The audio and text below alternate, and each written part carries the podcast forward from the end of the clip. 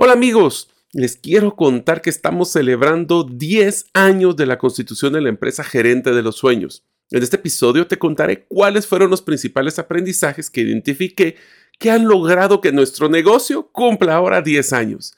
También te compartiré un tema muy personal, que es una pregunta que me han consultado. ¿Cómo hago para manejar 5 empresas, 2 programas de radio y un podcast cada semana? Pues hoy les compartiré mis secretos, los 10 principales de cómo lo hago. Espero que te guste. Soy Mario López Salguero, ex ejecutivo del mundo corporativo, ahora emprendedor en múltiples industrias como la aceleración de negocios, salud y bienestar, autogestión de documentos legales y plataformas basadas en blockchain. Cuando inicié mis emprendimientos hubiera ahorrado mucho tiempo y dinero de poseer a mano las competencias gerenciales y herramientas prácticas para manejar y acelerar mis negocios. Mi forma de devolver un poco de las bendiciones que he recibido en mi vida es este podcast, Gerente de los Sueños, que se enfoca en temas prácticos simples, relevantes y que puedas implementar hoy mismo. Aprenderemos la metodología comprobada para manejar y acelerar tu negocio, usando la analogía que manejar un negocio es como manejar un carro. La carretera es las necesidades del cliente. La meta es nuestro plan estratégico. Las llantas delanteras es nuestro propósito y plan operativo. Las llantas traseras que nos dan tracción son las ventas y mercadeo. El motor es nuestro talento humano y lo que soporta el carro es el chasis con nuestras áreas de soporte. La gasolina que utilizamos para mover el carro es el flujo de caja. ¿Y quién mejor que el conductor como líder de la organización, acompañado de los pasajeros que son los stakeholders o partes integrales del negocio? Cada semana te damos contenido de valor para que ganes en la carrera de los negocios y recuerda que mi sueño es que vivas tu vida con pasión, resiliencia y templanza. Iniciamos. Hola amigos, bienvenidos al episodio número 152 del podcast Gerente de los Sueños, el episodio de los 10 años. Saben, mi nombre es Mario López Alguero y hace 10 años específicamente regresaba a Guatemala después de trabajar 4 años en el país El Salvador. En esos momentos dejé un puesto corporativo con un buen salario para desarrollar mis emprendimientos, que en ese momento eran gerente de los sueños y la clínica de cirugía plástica New Genesis Plastic Surgery. Recuerdo la ansiedad que tenía en esos días. Deseo agradecerte que nos escuches el día de hoy. Si todavía no eres parte de la comunidad de los sueños, puedes hacerlo suscribiéndote a nuestros correos electrónicos, ingresando a la página gerentelosueños.com. Ahí también conocen todas las actividades que nosotros hacemos en la agencia de acompañamiento Gerente de los Sueños. O pueden escuchar el podcast. Y también lo pueden hacer enviando un mensaje al listado de difusión de WhatsApp, enviando tu nombre al más 502 más 502 aquellos que nos escuchan ya en más de 36 países fuera de la frontera de Guatemala y el número de celular 5017-1018. Repito, 5017-1018. Hola amigos, hoy realmente voy a contarles de un episodio un poquito personal para mí, ya que es de un poco de nostalgia, ya que voy a platicarles de cómo fue mi vida durante los últimos 10 años. Para darles un contexto, en ese momento yo estaba eh, ya regresando a Guatemala, como mencionamos en la introducción, después de trabajar cuatro años en una empresa multinacional, una empresa de mucho crecimiento eh, regional en estos puestos corporativos que realmente me gustó y realmente sentí que hice un gran legado en esta organización. Pero ya era momento de poder dedicarme a mis propios emprendimientos. Como se imaginarán, estaba sumamente nervioso, preocupado, porque es un brinco de fe realmente dejar un trabajo estable, si queremos llamarlo así, para enfocarse en una incertidumbre muy grande de cómo me iba a ir en estas empresas. Pero bueno, esas son las partes de ser un emprendedor, donde nosotros tenemos que hacer ese salto de fe y confiar. También prepararse financieramente para estar listo para hacer ese brinco, ya que pues en los primeros meses no teníamos muchos ingresos. Inclusive en la clínica los primeros seis meses pues parte importante para ser un accionista y inversionista es que me tocó dar el capital para pagar planillas, proveedores, mientras empezábamos a generar ese flujo positivo. Voy a ser sincero, la clínica fue una gran bendición porque llegamos a un punto de equilibrio de flujo, no necesariamente ganancia, pero por lo menos en un momento, en los seis meses después de iniciar el, el proyecto, donde ya no era necesario que yo aportara capital. Eso es una gran bendición. Gerente de los sueños la diferencia fue una que llevó un poco más de tiempo para poder generar esa cartera de clientes que confiaran en esta agencia para que los acompañara. Eh, si se dan cuenta, el esquema que utilicé de agencia de acompañamiento es porque a mí no me gustó el modelo tradicional de consultoría eh, donde las personas llegaban a hacer un análisis, les pasaban un reporte y después quedaba en la responsabilidad de los eh, empresarios de poder ejecutarlo como pudieran. Es por eso que a mí siempre me gustó el concepto de agencia de acompañamiento, porque los pocos clientes no me da tiempo a poder hacer muchos y hoy vamos a hablar mucho de cómo manejo mi tiempo para poder darles la mayor cantidad de valor para acompañarlos en la ejecución de dichos proyectos. Así que hoy les voy a contar de los principales aprendizajes, en este caso los aprendizajes son 12, los principales aprendizajes que yo identifiqué que han hecho pues que ambas empresas, específicamente voy a hablar hoy de gerente de los sueños, vaya siendo una empresa que realmente brinde valor en las diferentes instituciones con las que apoyamos y que ha hecho que lleguemos a los 10 años. ¿Qué tal si empezamos? El primer aprendizaje es que tenemos que priorizar lo críticamente importante versus lo idealmente importante. Esto lo digo yo en inglés como los must-haves o los necesarios versus los nice-to-haves, que son los ideales. ¿Por qué me doy cuenta de esto? Porque cuando nosotros estamos haciendo un negocio, nos damos cuenta de que hay muchísimas ideas importantes y hay muchísimas ideas creativas, pero tenemos que hacer lo básico bien para construir en nuestra propuesta de valor y sobre eso lograr crecer. Yo lo digo cuando estamos en el tema de recursos humanos y me preguntaban las personas sobre potenciales crecimientos y le decía, debemos de hacer lo que debemos de hacer para que nos dejen hacer lo que queremos hacer. ¿Qué quiere decir esto?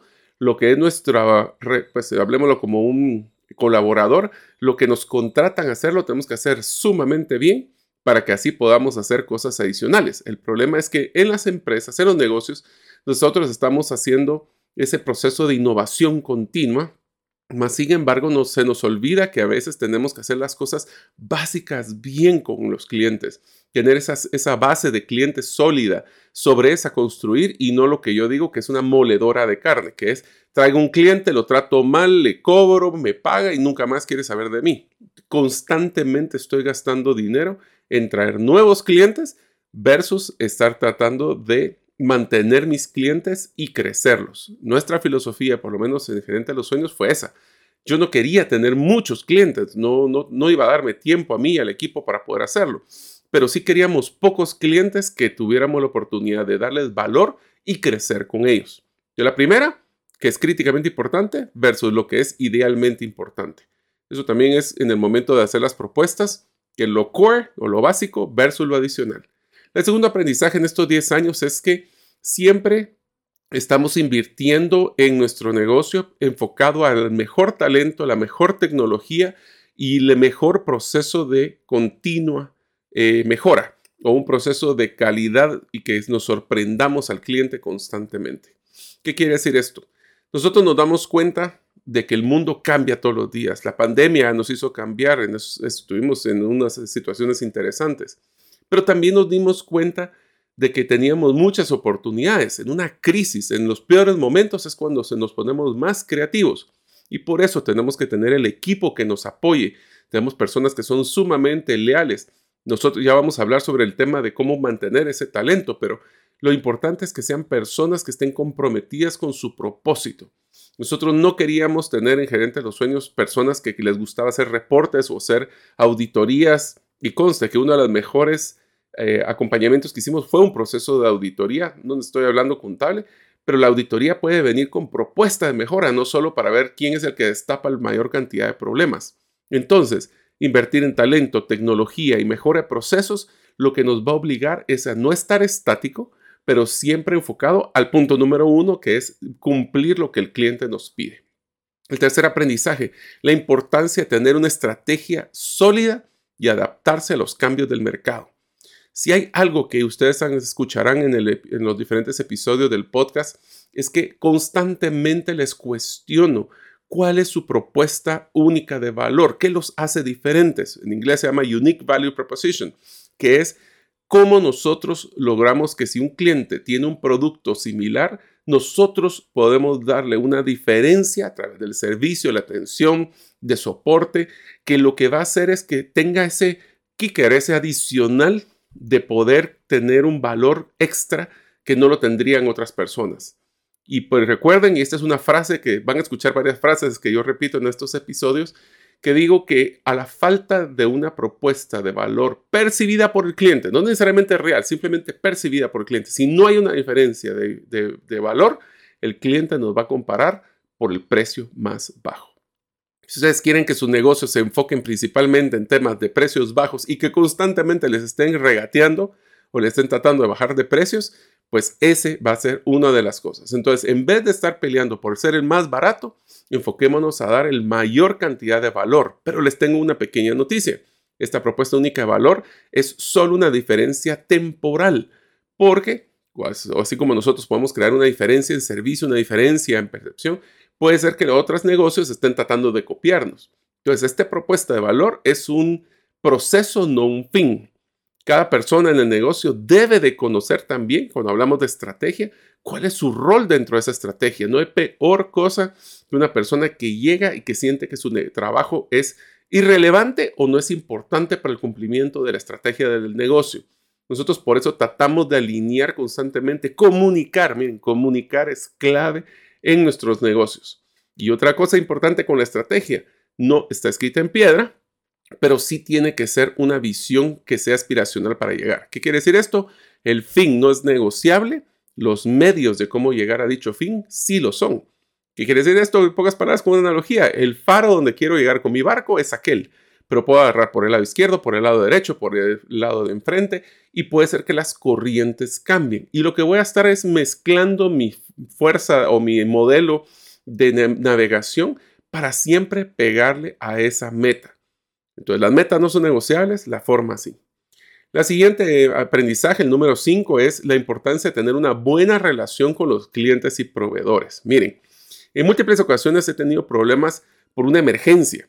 Eh, por ejemplo, cuando hablamos en la otra de las empresas que van a escuchar también, que es el de Botanic, que es el que hace paisajismo y jardines verticales, es sumamente constante que existan emergencias. Que la empresa donde está el jardín vertical eh, se fue la luz y ahora no hay agua, o que hubo una crisis, o que hubo una fuga que podría existir, ha sido mínimas, pero podría existir alguna fuga, nosotros inmediatamente tenemos que reaccionar para que no se vuelva un proceso mayor. Entonces, ¿qué es lo que hacemos? Nosotros necesitamos tener, en este caso, proveedores, que tenemos un, proveedor que se encarga específicamente de todo el tema hidráulico, que se, de repente está conmigo a la medianoche trabajando para la par.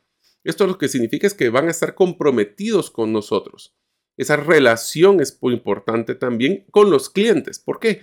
Porque si la relación con el cliente o el proveedor es sólida y de confianza, van a ser tolerantes a los errores. Todos vamos a cometer errores y por ende tenemos que tener primero la humildad de aceptarlo y segundo de pedir ayuda. Les voy a decir, esto nos pasó mucho, por ejemplo, con los proveedores de la pandemia. Aquí va una de las recomendaciones que cómo sobrevivimos financieramente nosotros a la pandemia, que a todos nos pegó. Yo no tenía para pagarle a todos los proveedores en los montos que les debía. Eso fue un hecho y a todos nos pasó. Pero lo que sí hice fue dar esos mensajes claros de buena relación con ellos. Yo no te podía pagar si tenía una cuenta de 10 mil, tal vez por mi flujo no te lo podía pagar, pero lo que sí hacía es que les daba, aunque sea anticipos de 2 mil, 2.500, lo que lograra dar, pero era un gota a gota constante para que evidenciara que no era un silencio total y a ver si algún día pagan. Es que constantemente creábamos esa relación de solidez y confianza. Imagínense eso con los clientes. Si tienen alguna emergencia un cliente, nos pasó también en algunos casos con el tema de la agencia de acompañamiento, gerente de los sueños, donde un cliente tenía un caso de un problema con uno de los ejecutivos y nosotros te decimos más allá de lo necesario. Ese más allá es la, eh, le diría una fórmula mágica. No se complazcan con solo dar el mínimo. Den valor antes de pedir valor. Y eso crea una buena relación con los clientes y proveedores. La sexto aprendizaje, la importancia de contar con un sistema de gestión de calidad eficaz. Si la calidad no es consistente, no vas a ser confiable. Vamos a hacer un ejemplo con uno de los, de los negocios que les mencionaba. En el caso de gerente de los sueños, nosotros una de las cosas que tratamos de hacer es cumplir cuando eh, ofrecemos algún tipo de propuesta. Pero esas propuestas pueden ser no solo en el cumplimiento, sino que también en el caso, por ejemplo, de las plantas, donde nosotros tenemos que dar cierta altura de plantas y si no están, no pasan. Eso lo que hace es que los clientes van a predecir o confiar de nosotros. Pero también les hago una pregunta. cuáles son esas principales características que el cliente considera de calidad para evaluar a su negocio. O sea, se los pongo de otra forma. Si nosotros estamos pensando de que a veces la calidad es un tema de que los materiales siempre van a ser los mismos, pero tal vez el cliente lo que está viendo es que las entregas sean consistentes.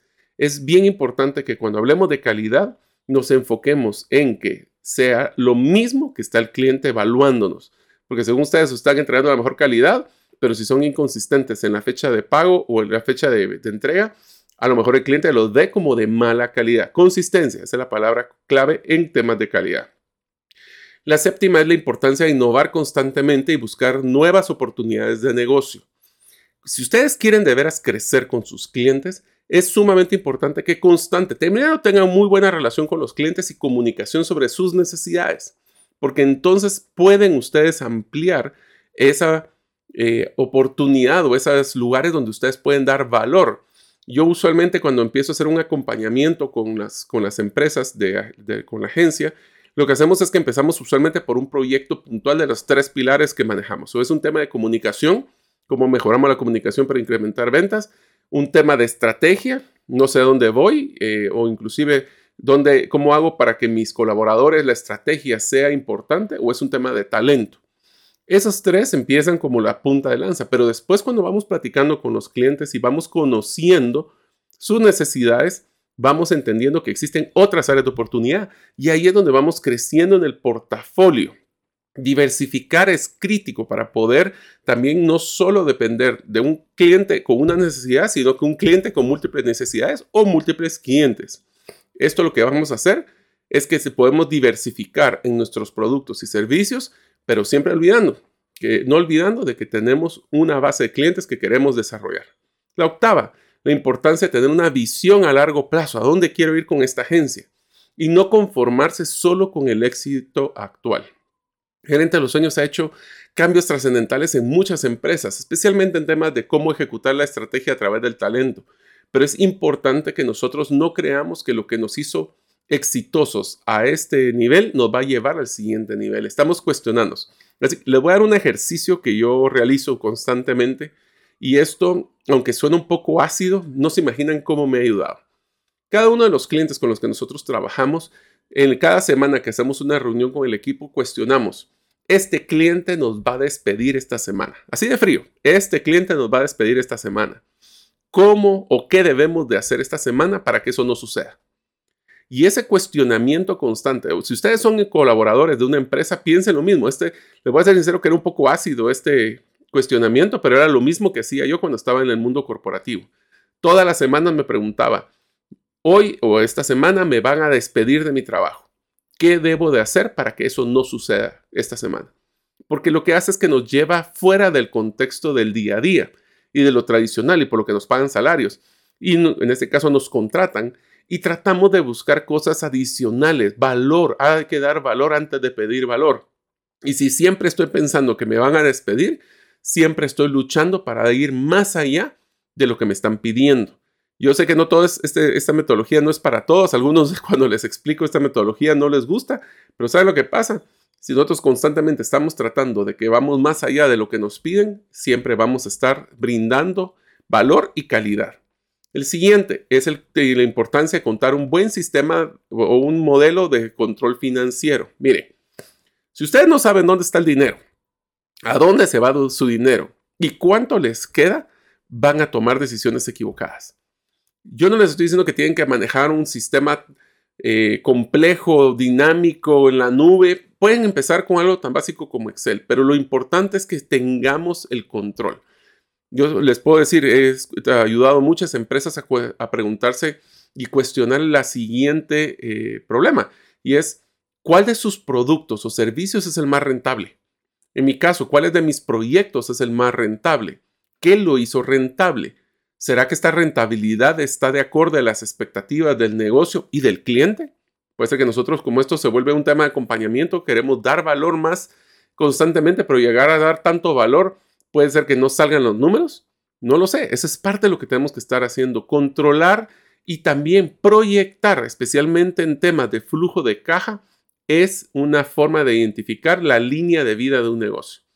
Yo les complementaría este aprendizaje con uno que es ser muy conservador en nuestras finanzas.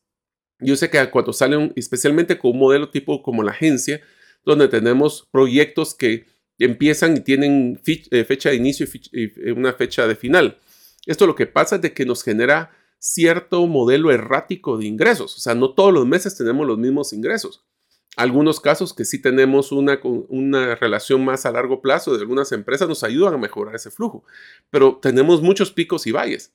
Y esos picos y valles, especialmente en temas, por ejemplo, de pago de impuestos, se vuelven complicados, porque me pagó el cliente, súper, pero yo tuve que financiar posiblemente el impuesto del valor agregado, eh, porque eso fue factura, la emití hace 60 días. Entonces, todo este concepto de proyección de flujo de caja Primero les va a dar tranquilidad. Y recuerden que si hay dinero en el banco no significa que estemos bien. Eh, yo ya perdí la pasión de que porque miro números grandes en las cuentas me alegro. ¿Por qué? Porque no sé qué tanto está comprometido ese número grande. Me frustro cuando miro aquel gran número y de repente al día siguiente es un numerito. ¿Por qué? Porque los proveedores o lo que tuvimos de compromisos ya cambiaron sus cheques. En unos momentos continuaremos con el podcast Gerente de los Sueños. Ahora, unos mensajes de uno de nuestros patrocinadores que hace posible de que nosotros podamos publicar el podcast cada semana. ¿Deseas clarificar tu mensaje para que más clientes te compren? Utilizando la metodología StoryBrand, hemos acompañado a más de 25 empresas a incrementar su cierre de ventas, diseñar un embudo de ventas que genere más negocios y comunicarse de forma efectiva para no ser parte del ruido. Pide tu cita en la página gerentedelosueños.com para tu acompañamiento personalizado. El onceavo aprendizaje. La importancia de tener un buen plan de mercadeo y de comunicación como ustedes saben en el programa del podcast, hemos eh, utilizado StoryBrand y el modelo de comunicación simplificada para ser relevantes con nuestros clientes. Mm, tratamos de decir un poco menos en vez de decir más y que lo poco que digamos sea relevante para ellos. Nuestro enfoque es conseguir pocos clientes, potencializarlos y a través de una excelente postventa, pero principalmente a través de una comunicación relevante y la innovación de nuestros productos y servicios traten de tener unos modelos, y esto se los recomiendo muchísimo, páginas web que no son informativas, redes sociales que no son informativas. Gasten tiempo y esfuerzo en herramientas para hacer un embudo de ventas para vender, no para informar. Esto lo que pasa es que a veces hacemos mucho esfuerzo para hacer promociones, para hacer y no encontramos por qué no funcionan. ¿Será que es porque no estamos comunicándonos de la forma correcta con el cliente? Y el último aprendizaje que he aprendido en estos 10 años ya con Gerente de los Sueños es la importancia de adaptarse a las nuevas tecnologías y tendencias del mercado. Usualmente, como les mencionaba, cuando inicié la agencia, hace 10 años, mi meta era poder entrar a apoyar a las empresas para que ejecutar su estrategia a través del talento. Hoy, 10 años después, le diría de que eso ya solo es como el 40% de los proyectos que realizamos nuestro principal enfoque ahora es comunicación.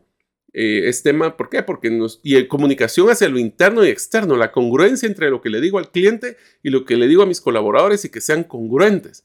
No que el cliente es lo número uno y cuando estoy en una reunión con un colaborador le digo, miren, te llama el cliente a decirle que no estoy. O sea, tenemos que ser congruentes en esto. Cuando adaptarnos a nuevas tecnologías les dejo un aprendizaje muy importante de un fracaso que tuve. Y es que Acuérdense que no todo es color de rosa y no todo salió positivo cuando hacemos estos 10 años. Hay muchos aprendizajes de errores que he cometido. Cuando hablamos de nuevas tecnologías, he pasado ya varias veces donde me emociono con una nueva tecnología porque está de moda. Desde temas de, de grabación, donde compré una cámara sumamente cara porque era de alta resolución, pero no me di cuenta de que era principalmente para fotografía y cuando quise hacer video se sobrecalentaba, se cortaba y pues la inversión no fue la que yo esperaba. Cambiar de computadora, por ejemplo, eh, compré una computadora donde tengo limitaciones de no poder poner dos pantallas, que a mí me encantaba tener dos pantallas en mi computadora anterior. O inclusive implementar softwares donde, y se los voy a poner como un ejemplo, estaba, eh, nosotros parte de lo que hacemos era hacer mucho live streaming y hacer, utilizar las redes para dar a comunicar el podcast y otras ideas. Y para mi sorpresa, eh, dejamos de utilizar eh, con el equipo una herramienta y seis meses después me doy cuenta que seguía pagando la herramienta y no la habíamos utilizado. Entonces, cuando hablamos de nuevas tecnologías, la pregunta principal es, esta tecnología va a generar mayor valor a mi cliente o va a ayudarme a ser más eficiente en mis procesos, si es que hay una claridad, pero latente, de un buen retorno a la inversión de esa tecnología, entonces sí la compro. Eh, entonces, estas son de las cosas que he pues, aprendido durante estos 10 años. Ha habido muchos errores, pero también ser persistente, consistente y buscar valor todos los días, creo que es una de las principales cosas que he encontrado que me ha ayudado. Ahora quisiera contestar, también aprovechando en el contexto de los 10 eh, años de gerente de los sueños, muchas personas me preguntan, Mario, pero ¿cómo lo haces? O sea, ¿te clonás? Eh, ¿cómo, ¿Cómo le dedicas el tiempo? ¿Realmente no miras a tu familia? ¿Cómo puedes manejar todas las empresas que eh, estás involucrado, más tener dos programas de radio y tener el podcast Gerente de los Sueños? Si quieren, le doy un contexto de cuál es mi vida normal en una semana. Eh, tengo pues obviamente la empresa de acompañamiento empresarial Gerente de los Sueños. Tengo la empresa de, que tenemos un, negocio también con mi esposa de paisajismo, que hacemos jardines verticales, azoteas y también jardinizaciones de casas, de apartamentos o paisajismos, proyectos grandes de paisajismo. Está la clínica de cirugía plástica New Genesis Plastic Surgery con mi hermano, eh, que realmente soy muy orgulloso de las, porque también está cumpliendo 10 años en New Genesis eh, en estas épocas Em, con miles de cirugías y realmente un, enfoque de, ayudar a las personas a cumplir o llegar a tener el cuerpo que se merecen. También estoy involucrado en Blockchain Latam, que es la empresa de desarrollo de software basado en blockchain. Eh, también estamos en una empresa que se llama herramientalegales.com, que son documentos de autoservicio en temas legales. Actualmente empezamos una nueva empresa, eh, se llama BTC Corp, que va a estar enfocada en temas de proyectos de Bitcoin. Eh, en los programas de radio, pues con mi socio y amigo César Tánchez, que lo han escuchado en el podcast, tenemos el, todas las semanas tenemos el programa los lunes de Bitcoin Economics, también es un podcast por si lo quieren escuchar. Trascendencia Financiera, que es un, programa de radio que sale los días miércoles, eh, donde nosotros tratamos de darle herramientas y competencias para que las personas puedan manejar bien sus finanzas personales. Y el podcast Gerente de los Sueños. Yo se imaginarán, no es como que pase un día aburrido pero ¿cuáles son esas estrategias que he utilizado? Encontré seis realmente estrategias de cómo poder ser este, como diría yo, un malabar como que fuera con un pulpo, donde tengo ocho brazos y estoy tratando de manejar todo al mismo tiempo. Así que aquí les va mis recomendaciones. Si en algún momento ustedes quieren eh, hacer el, multitasking o hacer varias iniciativas a la vez. La primera es, le diría que antes de aprendizajes es un cuestionamiento. ¿Eres una persona ordenada? ¿Eres una persona eh, que tiene disciplina, porque si no manejar este tipo, no estoy diciendo que yo sea el más disciplinado, pero pues les voy a explicar cómo lo hago. Pero si no les cuestiono, porque hay personas que solo se pueden enfocar en una cosa y lo hacen muy bien, pero su enfoque es solo una cosa. Ahora, yo soy una de las personas que soy un poquito inquieto, como se imaginarán, y esto lo que hace es de que me ayuda a ver diferentes actividades de diferente forma. Entonces, primero, lo más importante que yo hago para poder manejar todas estas iniciativas es que tengo que priorizar, es establecer metas claras para cada empresa y determinar cuáles son esos temas más importantes que debo de cumplir al año. En enero, yo usualmente hago una, me tomo usualmente tres a cuatro días para hacer una revisión y una planificación de cada empresa. Eh, obviamente en algunas las hago con los equipos, algunas las hago yo personalmente, pero pongo una cosa que digo, si yo pudiera hacer esto este año en esta empresa, va, a ser un cambio radical en los resultados de este año. Ese es como decir nuestro, como diría Franklin Covey, Big Hairy Goal o nuestro MCI, nuestro meta crucialmente importante. Lo también claro es de esto es que estas las pongo por escrito. Esa es donde empieza ya la parte que el sazón de cómo lo hago yo. Yo las imprimo o las pongo en, papel, puede ser impreso, o lo pueden manejar con papel y, lápiz. Y lo que hago es que los tengo una pizarra en mi oficina donde tengo cada empresa y tengo sus tres prioridades principales. Cada semana, los lunes, yo le dedico más o menos una hora a hacer una revisión de todas las empresas y qué debería hacer yo esta semana para poder ir avanzando en, este, en esos tres temas. ¿Por qué? Porque en el día a día, el torbellino del día a día, preparando contenido de los programas, eh, manejando los negocios, empresas y todo esto se vuelve un torbellino muy fuerte del día a día. Pero esto lo que me va a ayudar es a enfocar mi semana y utilizo el episodio que ustedes han haber escuchado, Indistraíble. Si no lo han hecho, escuchen ese episodio. Esos episodios son dos episodios, si no me equivoco, de la metodología del libro Indistraíble. Y pongo lo que utilizan la estrategia de cajas de tiempo, donde le voy a dedicar a cada una de las empresas un tiempo especial para poder enfocarme y dedicarle el tiempo que se merecen. Una de las cosas que tenemos que hacer también con esto es eh, ciertos aprendizajes que he utilizado. Como uno es no puedo ser yo el cuello botella en la toma de decisiones en ninguna de las empresas. ¿Esto qué quiere decir? Debemos de hacer procedimientos. Yo sé que es monótono ustedes. Yo les juro que a mí, siendo ingeniero inclusive, me encanta hacer procesos, pero es, es difícil para mí sentarme a poder planificar uno. Pero esto es en donde uno tiene que tener la disciplina. Entonces, la disciplina mía es que trato de identificar qué son las cosas que las personas necesitan tomar de decisión en su día a día, delegarlo, pero más que delegarlo, eh, definir qué es lo que necesitan y qué es lo que tienen que escalar conmigo, que debe de ser lo mínimo. O sea, las personas tienen que ser autorresponsables de su trabajo en cada una de las empresas. El ejemplo, por ejemplo, en el caso de, las, de, la, de la clínica, pues mi hermano, que es el cirujano, ya maneja mucho la operatividad, si no es que toda, y solo temas claves como inversiones, planificación, temas de inversión en maquinaria, ya la vemos nosotros. El siguiente punto en priorización es esos tres proyectos claves al año, pero lo recuerdo, tenerlo a la vista. Y también es buscar tener una propuesta única de valor, como esa propuesta única de valor en nuestras empresas y dar valor adicional, porque como mi equipo se mantiene en el día a día, yo tengo el lujo de poder ver los proyectos y decidir, ok, estamos dando el valor, tenemos que ver qué mejoramos, cómo lo podemos mejorar y renovarla constantemente. Si nadie está viendo cómo renovar su propuesta única de valor, les prometo que se van a volver los baratos. Entonces, tómate tu tiempo para cuestionarte cómo estás dando valor a los clientes. El segundo de los aprendizajes, cómo es que yo hago esto, es yo delego. Sí, confío, pero como me dijo un ingeniero de uno de mis, de mis jefes, era confía, pero verifica. Trust but verify. Confía en tus empleados, en tus colaboradores. Delega las tareas y responsabilidades. ¿Por qué? Porque esto te va a ayudar a contratarte en las tareas más importantes y críticas. Yo evito ser operativo, significa que algún proceso del día a día dependa de mí en las empresas, exceptuando algunas que son críticas. Por ejemplo, en el tema de los jardines verticales, todas las cotizaciones de proyectos de eh, jardinización que sean grandes o de jardines verticales que son complejos, los hago yo.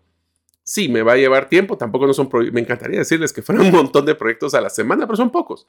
Y entonces ese tipo de, de, de chequeos en puntos claves del proceso te ayuda también a no perder el sentimiento de que está sucediendo. También es sumamente importante tener reuniones regulares con tu equipo ver qué está pasando. Ahorita implementé eso con el tema de paisajismo y me he encontrado miles de barreras que yo puedo ayudar a mi equipo a solventar, temas de presupuesto, de herramientas, de recursos, de contactos, de formalizaciones de cosas que están en áreas grises. Y entonces mi tiempo se enfoca principalmente en apoyo y resolución más que estar validando y haciendo.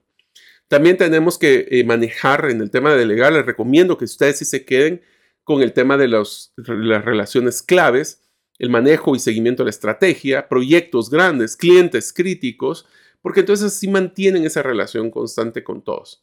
Y finalmente, aquí empieza uno de los temas difíciles, el exigir rendimiento. Yo no les exijo idealmente, les, les recomiendo que lo hagan. Yo no estoy taloneando, persiguiendo a la gente que rinda cuentas. Lo que he tratado de hacer es que las personas rindan cuentas por su propio eh, tranquilidad y orgullo. Y cuando existe un problema de incumplimiento, ver más como un modelo de apoyo, qué puedo hacer para apoyarte, hay algo que te está afectando. Por supuesto, yo no puedo cambiar actitudes, pero bueno, es, mi filosofía es a la hora de delegar, yo no despido a nadie en mis organizaciones, las personas deciden retirarse, bajando su desempeño, cambiando su actitud o haciendo cosas que no deben de hacer. Por eso es que también es clave darle retroalimentación a las personas de cómo es que están haciendo su trabajo constantemente. Mi recomendación, por lo menos una vez cada tres meses, idealmente mensual, pero si no, por lo menos cada tres meses, decirle un corte, esto fue lo positivo, esto fue lo negativo, esto es lo que quisiera que siguieras haciendo, y eso nos mantiene alineados. ¿Por qué?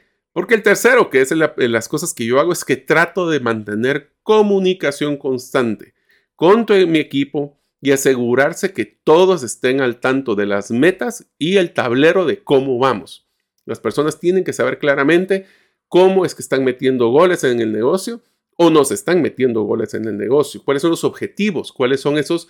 Yo, yo les voy a dar una recomendación aquí con temas de cultura organizacional, más que enfoque en un concepto de valores que se vuelve una palabra, enfóquense en un tema de comportamientos. Temas que las personas o lo hacen o no lo hacen. Este es binario. ¿Qué quiere decir esto? Que las personas saben exactamente si están cumpliendo, están alineados con nosotros en la empresa. Voy a poner dos ejemplos. Uno, en la clínica, nosotros estamos claros de que nunca tomaremos una decisión por un beneficio financiero arriba de lo que es el de, una, de la salud del paciente. El paciente siempre va a ser, y su salud es lo primero. Y todas las personas saben que si tienen que tomar una decisión porque un cliente está insatisfecho, que es rarísimo, o que tiene algún tema, mi hermano, por ejemplo, sabe de que si se va a extender el tiempo de una cirugía con tal de que esté perfecta, lo va a hacer. Eso requiere que nosotros tengamos una logística de movimiento de agendas y de comunicación constante con los pacientes, pero es donde ellos se garantizan o tienen la certeza de que estamos haciendo nuestro máximo esfuerzo. Temas de jardines verticales, nosotros estamos enfocados en tratar de tener esa comunicación constante con, con nuestros equipos sobre cuáles son las metas de rentabilidad, cuáles son las metas de recursos que no son finitos, personas en especial. Entonces, esa comunicación es importantísima. El cuarto es que yo utilizo mucho la tecnología.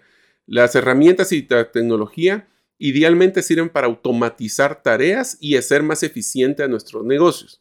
Estamos nosotros, por ejemplo, en el tema de, la, agencia, hemos utilizado eh, estrategias de realidad virtual, realidad aumentada, eh, la automatización, eh, sistemas, el CRM, RPs, todo este tipo de tecnología nos tiene que enfocar a dar valor al cliente o mejorar nuestras eficiencias.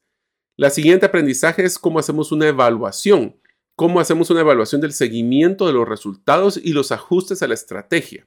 Como le mencionaba, hemos hecho, tenido que hacer cambios radicales en la agencia de, de, necesidades de clientes, donde nos hemos tenido que, por ejemplo, en mi caso, nos fuimos a certificar con la metodología StoryBrand porque era un tema clave que nuestros clientes nos estaban pidiendo, de que no solo era un tema de, de, comunicar hacia lo interno cuáles son esas estrategias, cómo tú eres relevante, sino que también queríamos empezar a comunicarnos a lo externo y tuvimos, pues ahí aprovechamos a buscar esa certificación.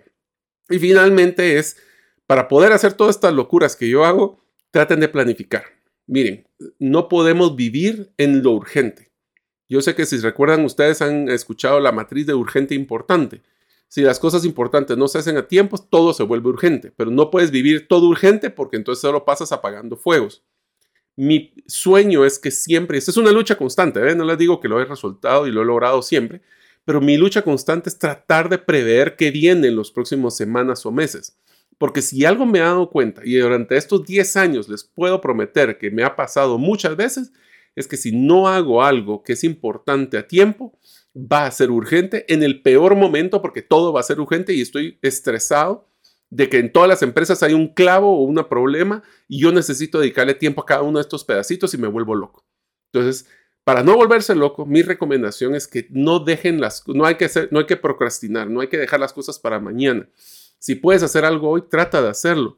No siempre funciona, pero es una lucha. Yo les diría que si están en ese conflicto de tratar de hacer, sí, yo podría dejarlo para mañana, pero a lo mejor lo hago hoy, es que esa lucha va a ser un gran beneficio para ustedes. Recuerden, administrar varias empresas puede ser desafiante, pero con buena planificación, comunicación eficaz y un enfoque en la priorización y la delegación, lo vamos a hacer de una mejor forma. Cierro este episodio con una recomendación. Cuando hablábamos de tecnología, les quiero contar que para inspirarme para hacer este episodio, utilicé el sistema de inteligencia artificial ChatGPT. Si no lo han probado, les recomiendo que abran una cuenta, métanse en esta plataforma y hagan una pregunta que les recomiendo que sea como su tarea de este episodio. Y es, ingresen y dependiendo de su negocio, coloquen cuáles son los principales factores de éxito que debería de tener un negocio en la industria de, en la industria que ustedes quieran, y vean qué les sale. Les diría de que se van a sorprender cómo esta inteligencia artificial se ha vuelto sumamente interesante. y eh, proactiva. Eh, a mí me ayudó mucho para poder hacer este, este episodio. lo estoy utilizando también para generación de contenido, para, por ejemplo, posteos, redes sociales. No significa de que no le esté poniendo atención yo al contenido, pero me ayuda en el proceso de generación. Así que si a ustedes les gustó esto, pues eh, vamos a estar muy felices. Estoy contento de poder compartir con ustedes en el podcast, pero principalmente que hemos cumplido 10 años ya como gerente de los sueños. Y si quieren ustedes ayuda en temas de comunicación, en temas de, generación de estrategia y ejecución de la estrategia a través del talento, pues nos encanta, podría, nos encantaría poder ayudarlos. Mientras tanto, les seguiremos dando valor a través de nuestros programas en el podcast Gerente de los Sueños. Espero que les haya encantado este episodio, un poquito personal porque les he contado muchas historias, pero bueno, espero que ustedes hayan encontrado una cosa que le puedan aprovechar el día de hoy. Mientras pasa esto, nos vemos la próxima semana. Muchas gracias por escuchar este episodio del podcast Gerente de los Sueños. Recuerda que si deseas recibir la infografía de este episodio, solo debes hacerlo inscribiéndote en la comunidad de los sueños en la página gerentedelosueños.com o enviando tu nombre al WhatsApp del teléfono más 502 50 17 10 18. Nos vemos en el próximo episodio y que tus sueños de esta semana se vuelvan una realidad.